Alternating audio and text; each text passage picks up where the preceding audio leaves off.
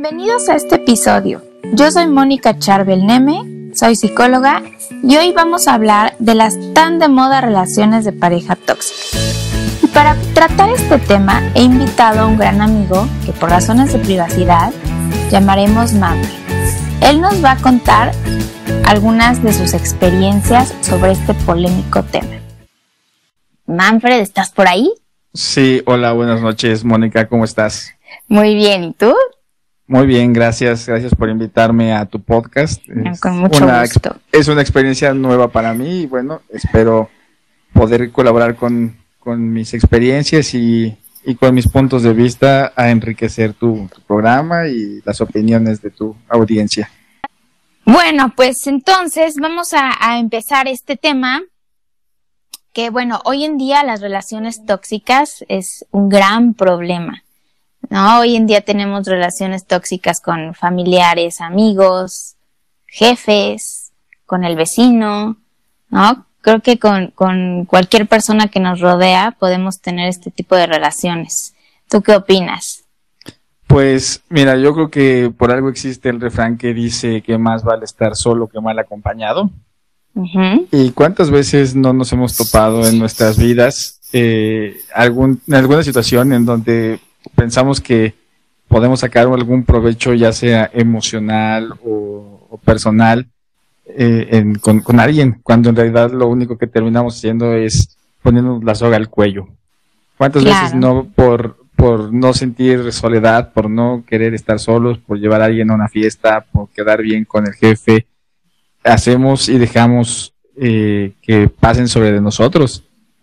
Y eso al final de cuentas crea ciclos destructivos que al final salimos perjudicados, ¿no? Entonces, ahora está muy de moda que todo el mundo quiere tener una relación o, bueno, es parte de la vida humana. Sí, claro. Pero, pero en realidad, ¿hasta qué punto vale la pena perder tu libertad, perder tu integridad como persona por el título o por la compañía de alguien que nada más está ahí para hacerte daño? Sí, porque el, el problema hoy en día es que hay muchísimas parejas que no son felices, pero como tú mismo lo dices, ¿no? Por no quedarse solos, porque no saben el, el estar consigo mismos, entonces prefieren estar ahí atrapados, ¿no? Aunque su pareja los trate mal. Eh, ahí están, aguantando y aguantando. Claro, y es un problema realmente serio porque, y además es un problema silencioso, ¿no? Porque además está el tabú de, de, la pareja que es la víctima de violencia. O sea, realmente a nadie en realidad, seas hombre o seas mujer, le, le gusta eh, reconocer, porque evidentemente en algún momento vas a ser señalado, ¿no?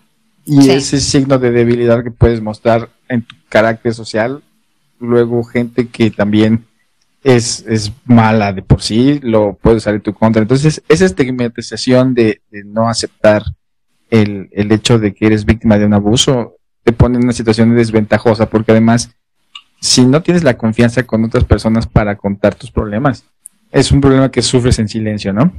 ¿Y cuántas relaciones tóxicas no puede haber en realidad? Tal vez tal vez en el caso de una persona sea que todas sus relaciones sean buenas, ¿no? Pero tenga una relación muy deficiente con alguien de su familia. Sí, sí, sí. O sea, no nada más es una situación de pareja, ¿no? Como tú dices bien, puede ser una situación de laboral o puede ser una situación de amistad. sí, se da en todos los aspectos de la vida realmente, ¿no? Lo tóxico. y por no tener la etiqueta de, de ser el, el abusado, pues mucha gente prefiere no decirlo, ¿no? En lugar de confrontar lo que es la realidad. Pero sabes que no es nada más, digo, hay veces que muchas mujeres y hombres creen que deben de aguantar ciertas cosas en su relación y no se han dado cuenta que realmente están en una relación tóxica. Sí, sí, claro. Es, por ejemplo, este refrán en inglés, ¿no? Que dice happy wife, happy life, ¿no? Ajá. Esposa feliz, vida feliz. O sea, ¿qué te está diciendo? Que eh, no, no digas nada, no hagas nada, tú deja que ella decida todo y no te vas a buscar problemas. Cuando en realidad es como, pues ajá, ¿sabes? Tendría que ser algo más balanceado. Sí, por supuesto. Y, y aquí, digo, no nos vamos a ir a, beneficiar que al hombre o a la mujer, o sea, esto se da, hay, así como hay mujeres tóxicas, hay también hombres tóxicos. No, sí, evidentemente, evidentemente. El punto realmente es, y aquí viene una parte de, mi experiencia personal, es cómo, cómo te das cuenta cuando nunca has estado en una relación tóxica que estás en una relación tóxica, ¿no? o sea, ¿cómo, ¿cómo, pasas de tener una novia, bueno, en mi caso, eh, soy hombre heterosexual, entonces, ¿cómo pasas de tener una novia que aparentemente es una buena relación, que aparentemente se llevan bien, que todo va sobre ruedas y de pronto estás en un asunto terrible en el que ya no tienes amigos, ya te cortaron de todos tus círculos sociales, pero no tus amigos, sino que ella solita hizo que tú por tu cuenta cortaras con tus relaciones, te, te, te aíslan, ¿no? ¿Cómo es que de pronto todo está bien y luego ya no. Es que no viste las señales ahí escritas en la pared, ¿no? sí, lo, que pasa es que, es que, digo, perdón, este, se da, o sea, cuando empiezas eh, con una relación, pues estás en la fase del enamoramiento, ¿no? Estás ahora sí que embobado. Eh, ya se sabe que hasta es como el estar enamorado se, se ve como una enfermedad, ¿no? Porque tú no ves nada malo en la persona, o sea, todo es bueno, todo es perfecto, los dos están aparentando, ¿no? Claro. Entonces, obviamente, en un principio, pues no te vas a dar cuenta, ¿no? Hasta cuando ya va avanzando la relación.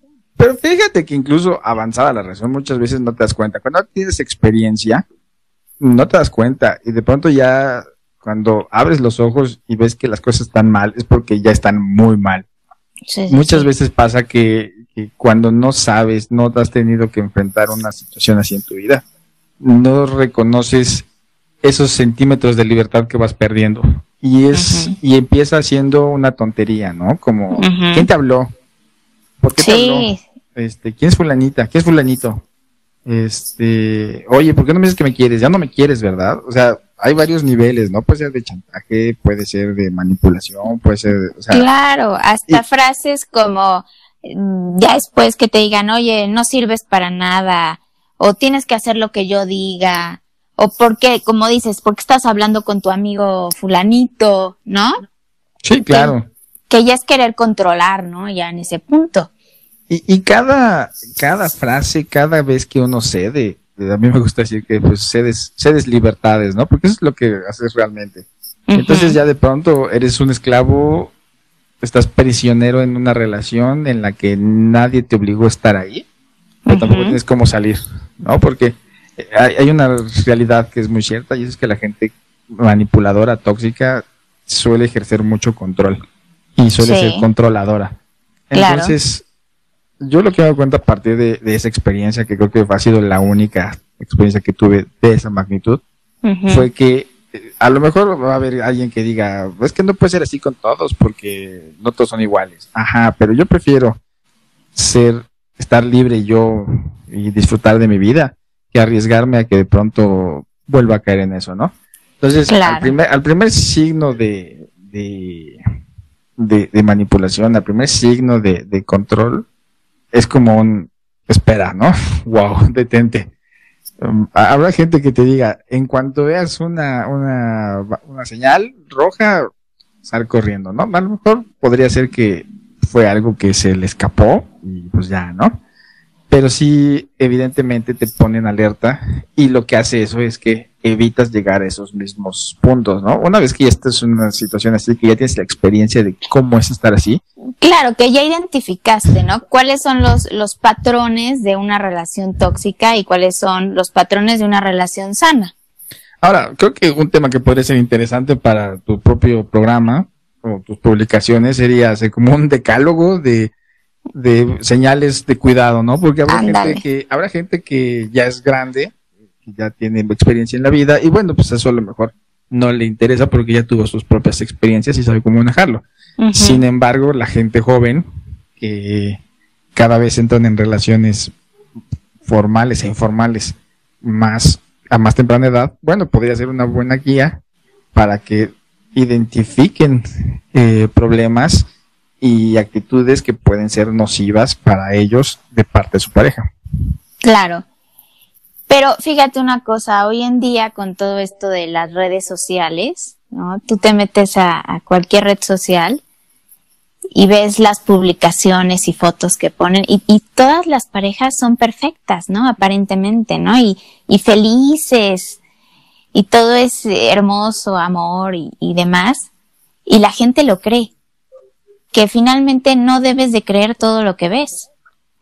Pues ¿no? más Porque, bien, no deberías creer casi nada. Sí, no, definitivamente. Y muchas veces estas, o sea, ves el perfil de alguien, aparentemente todo es felicidad y de repente llega y te cuenta, no, es que pues mi novio me trata mal, ¿no? Es violento y tú ves su red social y es todo lo contrario, ¿no? Entonces, esto es algo que está pasando hoy en día.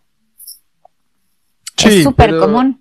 Es, es un tema también de validación social. Las redes sociales se han convertido en, en, en, en la, en la forma en la que la gente se valida, ¿no? Uh -huh. Antes, pues, podría ser a través del trabajo, del reconocimiento laboral, del reconocimiento familiar, algo más cara a cara, ¿no? Más a sí, nivel sí. humano. Pero ahora con la digitalización de, de, la, de las interacciones sociales, pues realmente esto de que te den like, eso de que te den me gusta, eso de que me, me divierte, bla, bla, pues, y, y que la gente esté a la posta buscando esas reacciones, lo que te quiere decir es que son adictas a, a ese tipo de, no sé si sean endorfinas o que sea la, la, la situación. Hay, hay gente química. que hasta se deprime, ¿no? Cuando ah, es que no me pusieron like y se deprime. Sí, sea. sí yo, yo tuve, tuve un caso de una conocida en la universidad cuando estudié la, la, la segunda vez en, en Yucatán. Ajá. Eh, mis compañeras eran mucho más chicas que yo, eran cinco, seis, a veces hasta siete años más chicas que yo, ¿no? Entonces, y traían un tema, en ese momento, pues lo, lo de moda era el Snapchat, ¿no? Uh -huh. Para empezar, pues bueno. Pero me, yo me daba cuenta que había dos tres que siempre estaban ahí con las selfies, durísimo en media clase, les valía, no importaba qué estuvieran haciendo, y estaban en las selfies, llegaban a postear cinco, seis, a veces ocho, y me acuerdo muy bien un día que una estaba bien encanijada porque había tenido solo 200 likes, ¿no? Y dije, órale, yo tengo que hacer malabares con fuego para que me den 5 likes y esta nada más le pone su carita y, y, y, ya, ¿no? Y aún así no es suficiente. Entonces, es un problema porque en lugar de buscar el reconocimiento donde tiene que ser, la gente hace cosas sin sentido, hace cosas peligrosas, hace, está en relaciones peligrosas, porque realmente lo son, con tal de dar una apariencia de algo que no es, ¿no? Sí, claro, y, desgraciadamente, por ejemplo, en estas situaciones eh, también se da mucho lo que es la violencia, pero precisamente como tú estás adentro de la relación, pues a veces no ves, ¿no? Que sea algo malo lo que te está pasando. Porque, como sabemos, la violencia no tiene que ser nada más física. Claro. Puede ser, puede ser eh, eh, emocional, ¿no? Psicológica. Entonces, con el simple hecho que te estén diciendo de repente, ay, eh, pues tú tienes que hacer lo que yo diga, no sirves para nada, ay, qué ridícula te ves haciendo eso, o por qué te vistes así, o, eso ya es violencia.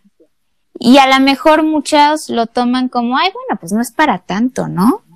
Si no me sí. está pegando o nada, pero claro que es violencia y finalmente eso te va afectando en tu autoestima.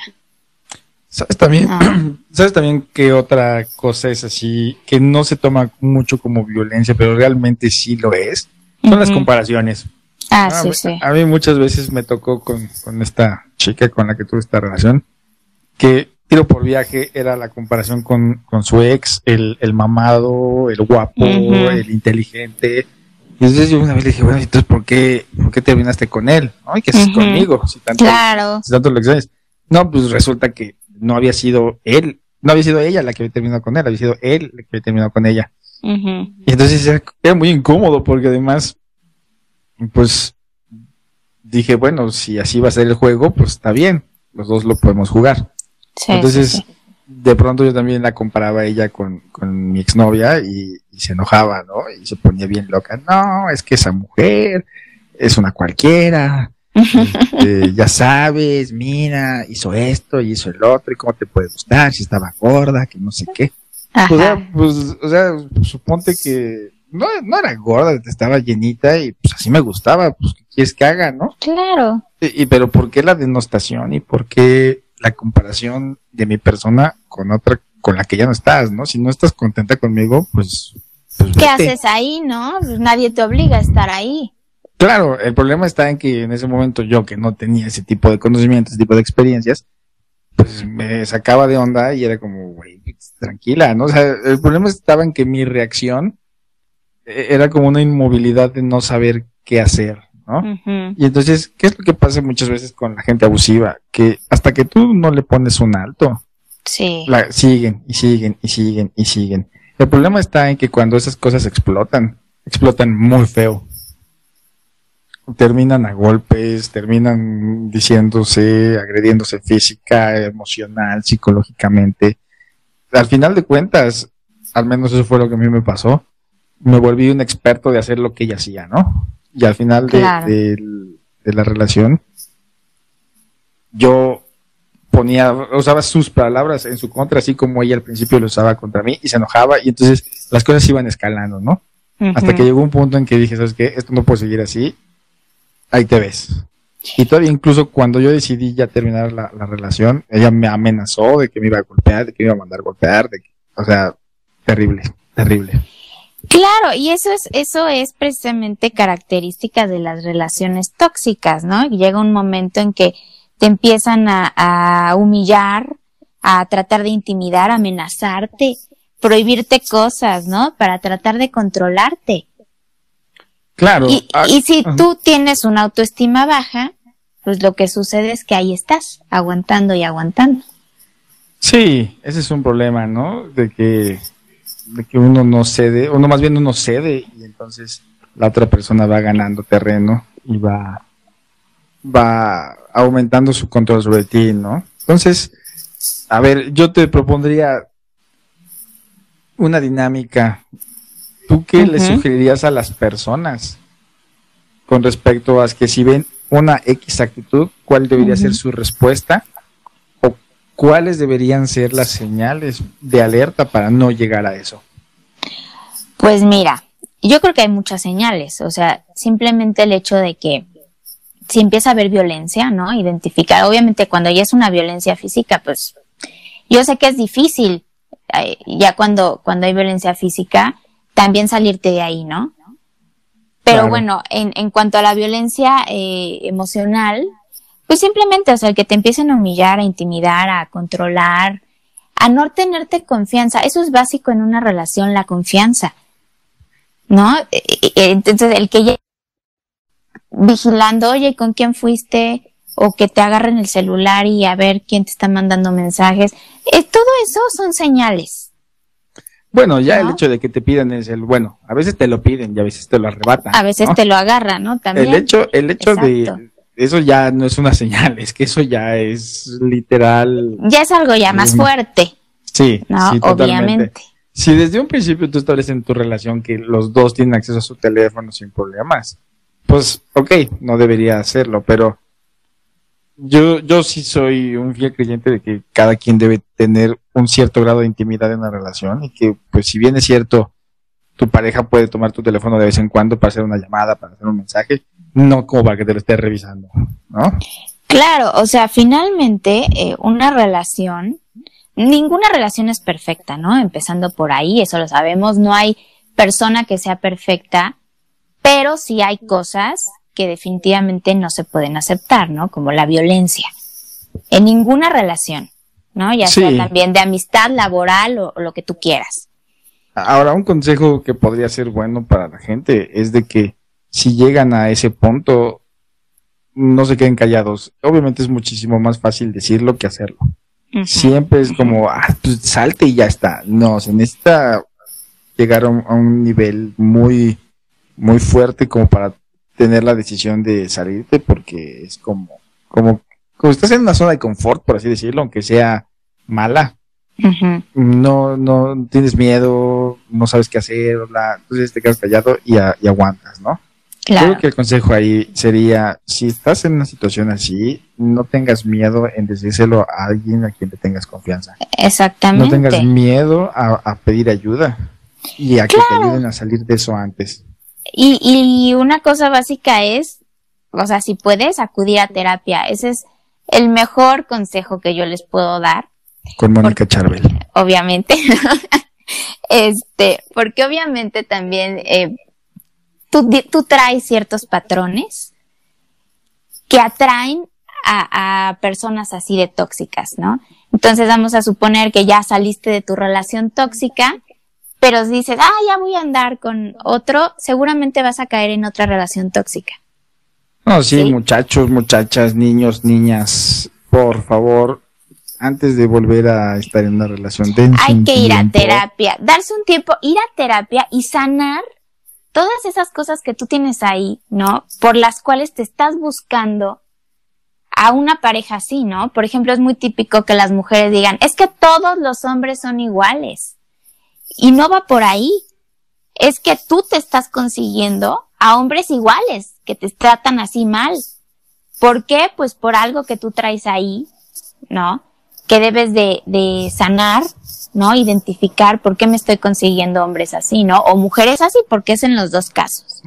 Sí, claro, obviamente. Yo, yo lo pongo en el sentido, obviamente pues entiendo cuál es, cuál es el background que, que por el consejo que das, pero yo también lo digo en el sentido de que disfruta tu vida, disfruta tu soledad, disfruta tu tiempo, que eso es increíble.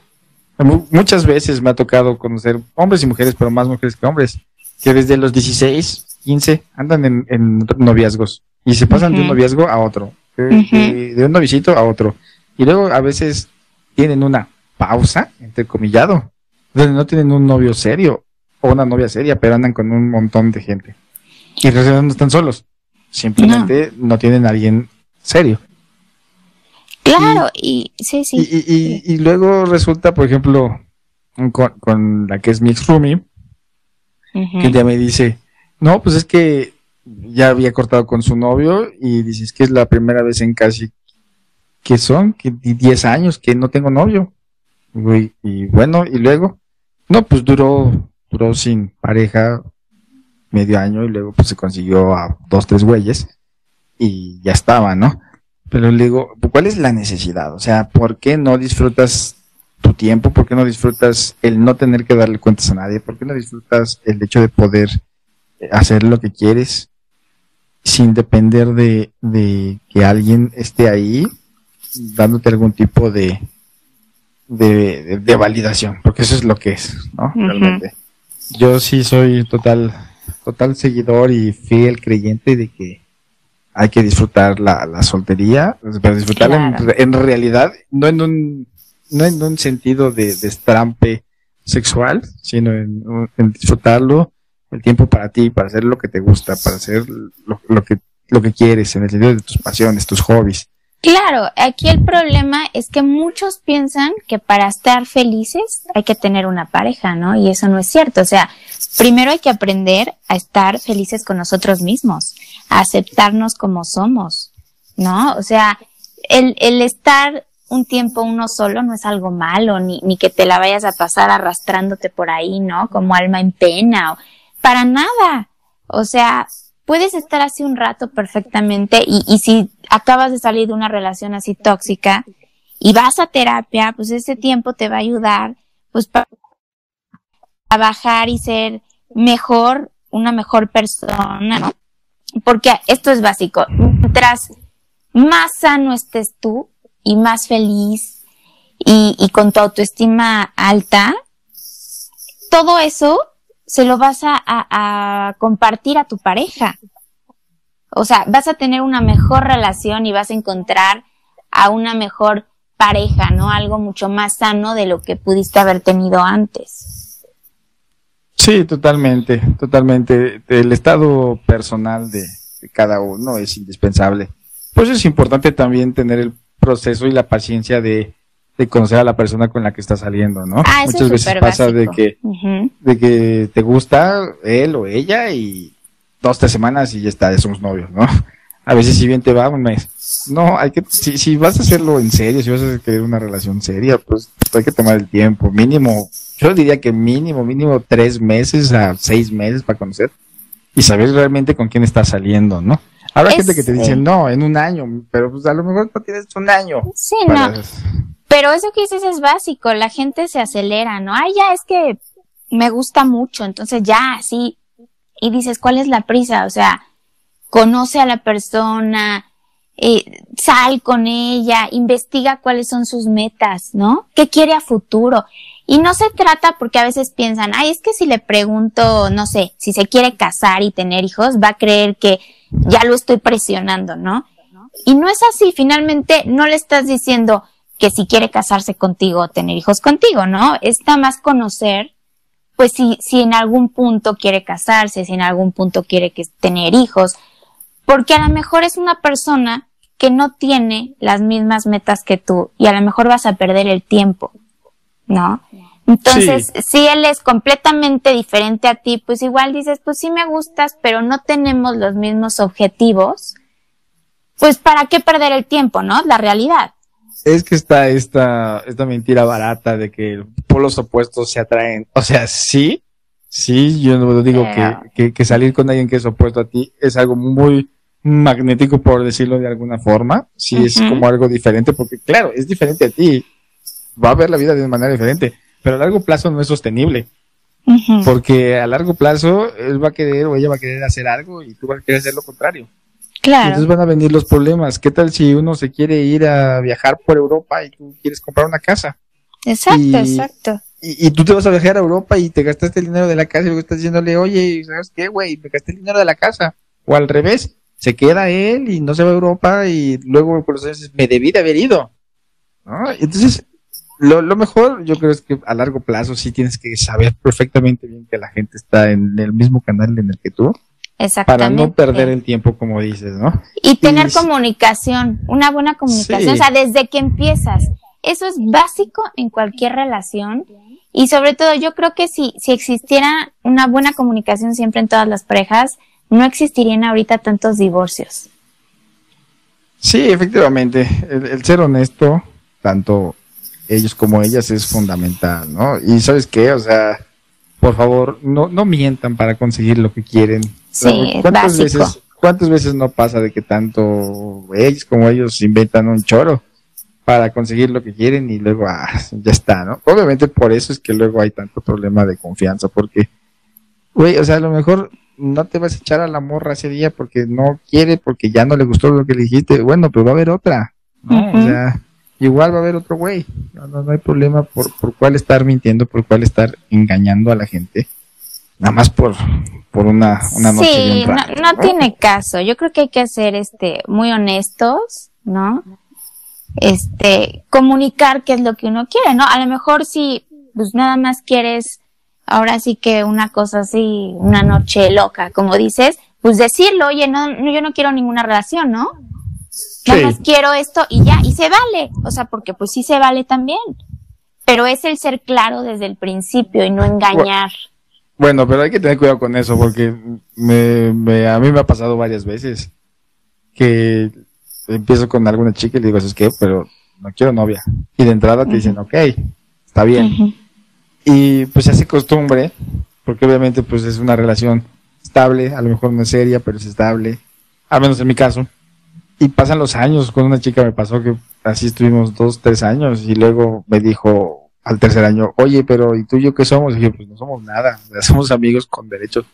Llevamos tres años. Y dije, pues sí, güey, pero yo te dije que no quería nada. Y tú aceptaste. O es que a como en tres años no pudiste cambiar de opinión. Pues, no, no cambio de opinión. Es que eso es bien común también, que creen, por ejemplo, ¿no? Que a lo mejor eh, en un momento de la relación la persona dice, ¿sabes qué? Yo no me quiero casar ni tener hijos. Y la otra parte piensa, bueno, pero a lo mejor al rato cambia de opinión, ¿no? O lo convenzo. Y entonces siguen con la relación. Y es como engañarse, es autoengañarse, ¿no? Porque finalmente, igual la persona nunca va a cambiar eso, ella quiere, este, pues no quiere tener hijos, no quiere casarse, y finalmente, una cosa importante es, tú no puedes cambiar a nadie. O sea, si esa persona no quiere cambiar, no te va a hacer cambiar nadie. Sí, sí, por voluntad propia la otra persona no empieza a manifestar esos cambios. Exacto. O sea, está, está de más, está de más. Pero también es lo que te digo, o sea, Y, y sí, tienes razón, te autoengañas, ¿no? Porque te haces ilusiones, te enamoras, lo que tú quieras. Lo que tú quieras. El problema está que después vienen los reproches, ¿no? Es que perdí mi tiempo contigo, es bueno, pues es que no, Sí, es que yo te dije cómo eran las cosas. Y si no te gustaba, pues debiste haber agarrado tus cositas cuando ya te sentías incómoda y ya está. claro. Nadie, nadie te obliga. Es más, si quieres, pues llégale, ¿no? O sea, se oye, eso- feo, se oye, se oye sí. feo, pero, Pero es lo mejor. mejor. Claro, es mejor de hablar con la verdad y ya, pues si, si le entro o no le entro. ¿No? A estar Claro. viviendo en el engaño. Porque eso pasa su- es- todos los días. ¿Cuántas mujeres este, hay así de, ay, seguro, eh, nunca platicaron, ¿no? De novios y querían casarse, ¿no? Los hijos. Y ahí están esperando a ver cuándo él, él llega y les propone matrimonio y a lo mejor nunca llega. Efectivamente, por, por ejemplo, esta chica que te digo que, que con la que duré tres años, e- ella al final me dijo, es que yo me quiero casar. Yo dije, pues que, ajá, yo no me voy a casar si no es para tener hijos, porque yo no le veo el sentido de casarme para no tener hijos. O sea, es un compromiso legal y moral muy fuerte, como para hacerlo nada más porque sí, ¿no? O sea, ujú. puedo entender el trasfondo del por qué existe y por qué es importante comprometerte y mantener la institución de la familia. Y está bien, pero si no voy a tener una familia, no, entonces no veo el motivo para casarme, ¿no? Y ella me lo dijo muchas veces, yo, yo no quiero tener hijos. Y yo de momento pues no quería, a lo mejor en un futuro sí los quiera, pero de entrada no. Entonces, si ella no quiere y yo no quiero, ¿por qué me casaría? ¿No? Y Claro, y esa es este, pues es tu visión, ¿no? Y está bien. Tienes todo el derecho. Sí, lo que pasa es que ella al final me dijo, es que no, la boda, le dije, "Güey, es que yo no voy a casar, no voy a echarme un compromiso de ese calibre para financiar una borrachera. Pero quieres hacer una fiestota, hazla, te presto la casa, te pongo el chupe, pero no me voy a casar. ¿No? Y, y Claro. fue el drama cuando cortamos y, y lo que pasó fue que después ella dijo, bueno, así seguidito como al mes, me dijo, es que encontré con quién me voy a casar. Yo, ah, pues órale, felicidades, ¿no? ¿Y cuál? Nunca se casó. y al poco rato volvió. Y ese es algo que también he visto, así como que luego, nuevamente lo digo porque es mi experiencia, luego las chicas se clavan mucho en el sentido de que quieren cambiar al hombre, ¿no? Ah, sí, sí. Y, y- y es clásico de que no cedes y ahí están hasta que quieras ceder. Entonces un día ya, ya como que ya me había cansado y dije, bueno, creo que lo lógico sería entonces darle la razón, se va a hartar y se va a ir. Y efectivamente, eso fue lo que pasó. Un día ya después de, de otro año que estuvimos así yendo y viniendo, eh, pues ya como no sabía cómo cortarla, pues le dije, ¿sabes qué? Es que creo que me estoy enamorando, quiero ser tu novio. Y entonces para ella fue como un shock de, después de tantos años, ahora si quieres ser mi novio, no, ahora yo ya no estoy lista, ya no quiero que bla, bla, bla, no, no voy a ser tu novia, ya tuviste tu oportunidad. Y yo dije, a huevo, ya la hice. Ujú. Y se fue. Y ya. y ahí quedó el asunto, ¿no? O sea, Claro, en, mi, y, en- en mi experiencia fue como, si no quieres que te corten, pues no les des lo que quieras, ¿no? A lo mejor habrá quien esté en desacuerdo, pero a mí me, me ha, me ha pasado que cuando no les doy lo que quiero, lo que ellos quieren, perdón, ahí están. En el momento en que yo me pongo suavecito y les doy la razón y bla, bla, bla, pues me mandan a volar o me engañan y ahí acaba el asunto. claro, esa es, esa es tu experiencia y igual a ti te ha funcionado eso, ¿no? Claro. Se vale, se vale. Y, y, pero sí es, es básico eso, que haya comunicación y que aprendan a identificar, por favor, esas señales, o sea, que, que no, no estén ciegos, ¿no? No es normal que haya violencia. No es normal que te traten mal. O sea, sabemos que las relaciones no son perfectas, que en una relación a veces también se tiene que ceder, llegar a acuerdos, discutir, y el discutir no siempre es pelear, o sea, eso ya es otro punto, pero el discutir las cosas para llegar a un acuerdo, eso está bien, ¿no? Entonces, eso es así como que súper, súper básico en una relación y, y la mayoría no, no hace estas cosas, ¿no? Les cuesta trabajo, a veces es por miedo, por qué tal que me termina, porque igual pues no está de acuerdo conmigo. Entonces, pues está mal finalmente, porque así no puede ser feliz, ¿no? Ciertamente, ciertamente es importante, la, como tú dices, ¿no? La honestidad. Y pues bueno, yo creo que, que también sería interesante que la gente de la audiencia nos cuente sus experiencias. Eso sería muy interesante. Nos, nos, platiquen a ellos si han estado, ellos y ellas si han estado en alguna relación tóxica, de qué tipo. Cómo, se han salido, ¿no? Cómo han salido. ¿Qué hicieron? qué señales vieron ellos? cuál fue el límite en el que dijeron ya hasta aquí. Digo, eso sería interesante que, nos lo compartieran, porque nuevamente habrá gente que esa experiencia les pueda servir para reconocer su propia vida, ¿no? O inclusive tener el, el bagaje emocional, el bagaje social para reconocer eso antes de que les pase. Entonces, si, si quieren compartirlo, estaría de lujo para que todo el mundo pueda aprender. Claro, y, y si hay alguien también que sabe de, de algún amigo que está pasando por esto, pues que le puedan compartir a lo mejor este, este podcast, igual le, sirve, ¿no? Claro que sí. Pues bueno, pues yo, yo creo que es un tema que, que se puede hondar muchísimo, ¿no? Tiene mucho de jugo de dónde sacarle.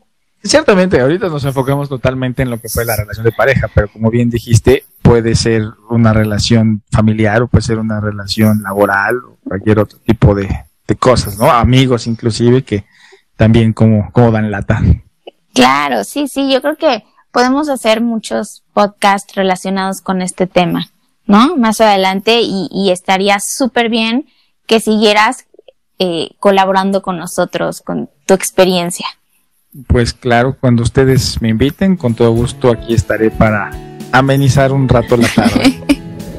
pues muchas gracias y pues bueno, eh, ojalá que, les haya gustado. Eh, si quieren saber sobre algún otro tema, pues no duden en, escribirnos, pedírnoslo, en seguirnos en todas nuestras redes sociales.